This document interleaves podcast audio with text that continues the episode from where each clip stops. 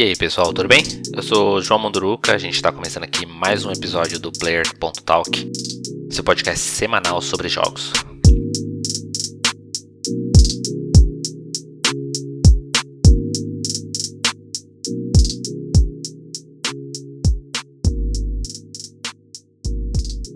Essa semana a gente teve aí a apresentação da, da Electronic Arts, né? Na quinta-feira, dia 22, a Electronic Arts exibiu o EA Play.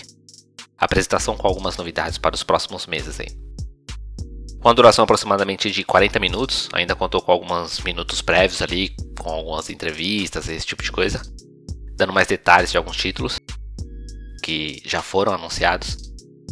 E eu vou comentar aqui alguns, alguns pontos mais interessantes que teve nessa apresentação aí primeiro deles é o Grid Legends, né? Para começar, uma das franquias aí de, de corrida da Electronic Arts, produzida pela Codemaster. Nesse jogo da série, o destaque fica para a promessa de uma história bem envolvente, com grandes disputas entre pilotos dentro e fora da pista. Tem alguns pontos ali com filmagem dos atores assumindo o papel dos pilotos na briga para tornar essa, para se tornar uma dessas lendas que o jogo traz no título aí. O jogo também vai permitir que a gente, né, os jogadores, crie corridas misturando categorias. Então pode colocar no mesmo circuito ali para correr caminhões da Fórmula Truck e, sei lá, um Stock Car ou um Fórmula 1 para correr juntos. Lançamento programado para 2022 ainda. Depois a gente teve novidades do Apex Legends, que chegará em agosto. O título Battle Royale da Electronic Arts ainda brigando para se manter ativo aí entre Fortnite e Warzone do Call of Duty. Uma nova lenda foi apresentada, né, um, novo, um novo personagem chamado Seer. Na classe de Recon, reconhecimento, ele pode rastrear os inimigos, podendo identificar eles através das paredes até. Além do personagem novo, teve um novo modo apresentado, um 3 contra 3 competitivo. Este modo será ranqueado, podendo o jogador subir de nível aí do bronze pra, para o prata, o ouro e por fim um nível predador. A EA também está preparando a, o segundo ano do Apex Legends Global Series, o torneio mundial do jogo, que no primeiro ano teve um prêmio de 2,5 milhões. Neste ano o prêmio subiu para 5 milhões e agora PS5 e Xbox Series também se juntam na competição, graças ao recurso do crossplay. Apex Legends Revelação, que é o nome dessa, dessa atualização, será lançado dia 3 de agosto para todas as plataformas que o jogo está disponível. Depois, como prometido lá na revelação do Battlefield 2042, neste EA Play a gente teve mais gameplay e algumas novidades do novo jogo da série. Battlefield 2042 ele vai ser lançado em outubro, mais especificamente no dia 22. E juntamente com o jogo também vai chegar o Battlefield Portal. É uma carta de amor aos fãs de Battlefield, como os próprios desenvolvedores estão chamando esse, esse modo. Através do portal, os jogadores terão acesso a diversas ferramentas e configurações que vai permitir criar partidas singulares no Battlefield, permitindo criar partidas escolhendo aí os mapas que a partida vai acontecer, os exércitos que estarão disponíveis, as armas, a quantidade de jogador que vai participar, os veículos que estarão no mapa. E em relação aos mapas, a gente vai ter diversos mapas dos jogos anteriores. A gente já tem mapas do Battlefield 1942, que é o primeiro título da série. A gente vai ter mapa de Bad Company 2, vai ter mapa de Battlefield 3. Então alguns mapas clássicos devem voltar aí e vai permitir os jogadores reviver alguns momentos.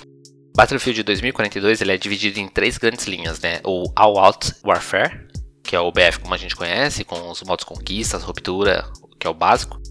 Esse Battlefield Portal, que foi anunciado agora, permitindo a criação de partidas com os mapas clássicos da série Battlefield. E o Battlefield Hazard Zone, é um modo para jogar com pelotão, mas ainda não foi revelado com o lançamento marcado para outubro, a gente deve ter mais informações sobre esse terceiro modo um pouco antes do lançamento. O EA Play ele foi finalizado com o teaser de Dead Space. Após boatos que a franquia estaria de volta, comentei sobre esses boatos lá no episódio 26. A EA confirmou a produção do remake de Dead Space 1 de 2008, feito pela Visceral, o estúdio que foi fechado em 2017. Agora feito pela Motive Studio, Reconstruído desde o zero, o jogo será lançado somente para a nova geração, PlayStation 5 e Xbox Series X e S. O teaser não mostrou muita coisa, mas já podemos ver que a riqueza de detalhes na nave tá incrível, graças aí à engine Frostbite da Electronic Arts. Os desenvolvedores já falaram que este não será apenas um, uma cópia do primeiro jogo, em contato com as pessoas que trabalharam no jogo original, eles já conseguiram identificar ali coisas que ficaram de fora por limitações técnicas da época. Observando os desenhos de, de projeto do jogo, eles identificaram alterações que, que foram feitas no mapa ali meio que de última hora ou para acelerar o lançamento. Com o lançamento dos dois títulos seguintes, né, Dead Space completou aí uma trilogia.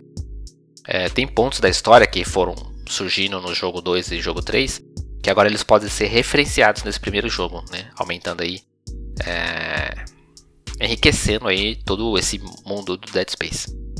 Além disso, graças aos consoles da nova geração, o jogo não terá tempos de carregamento, dando o jogador aí mais imersão e mais interatividade.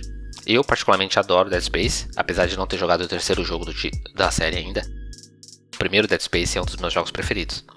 É uma boa hora pra gente jogar, finalizar a trilogia. Eu recomendo. Seria uma ótima preparação para retornar a o SG Shimura.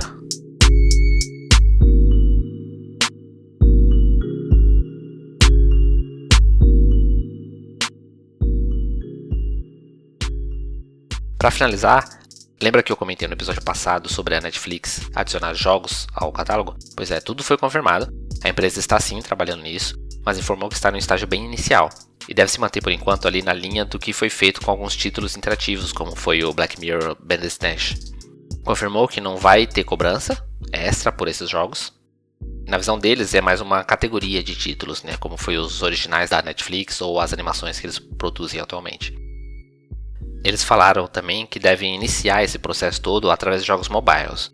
E aí fica uma dúvida quanto a isso, né? Se será distribuído, será um jogo no catálogo que você vai baixar e instalar no seu celular, ou se você vai jogar no celular é, a partir da, da transmissão, né? interagindo no jogo através de streaming.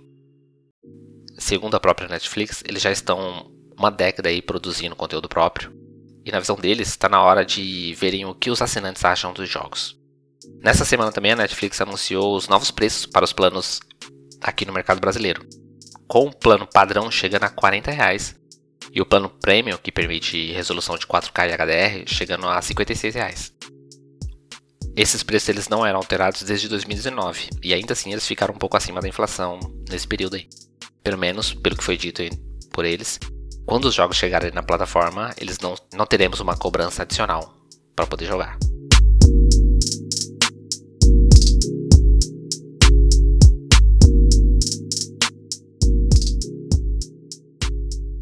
E é isso. Obrigado por ouvir. Até a próxima semana.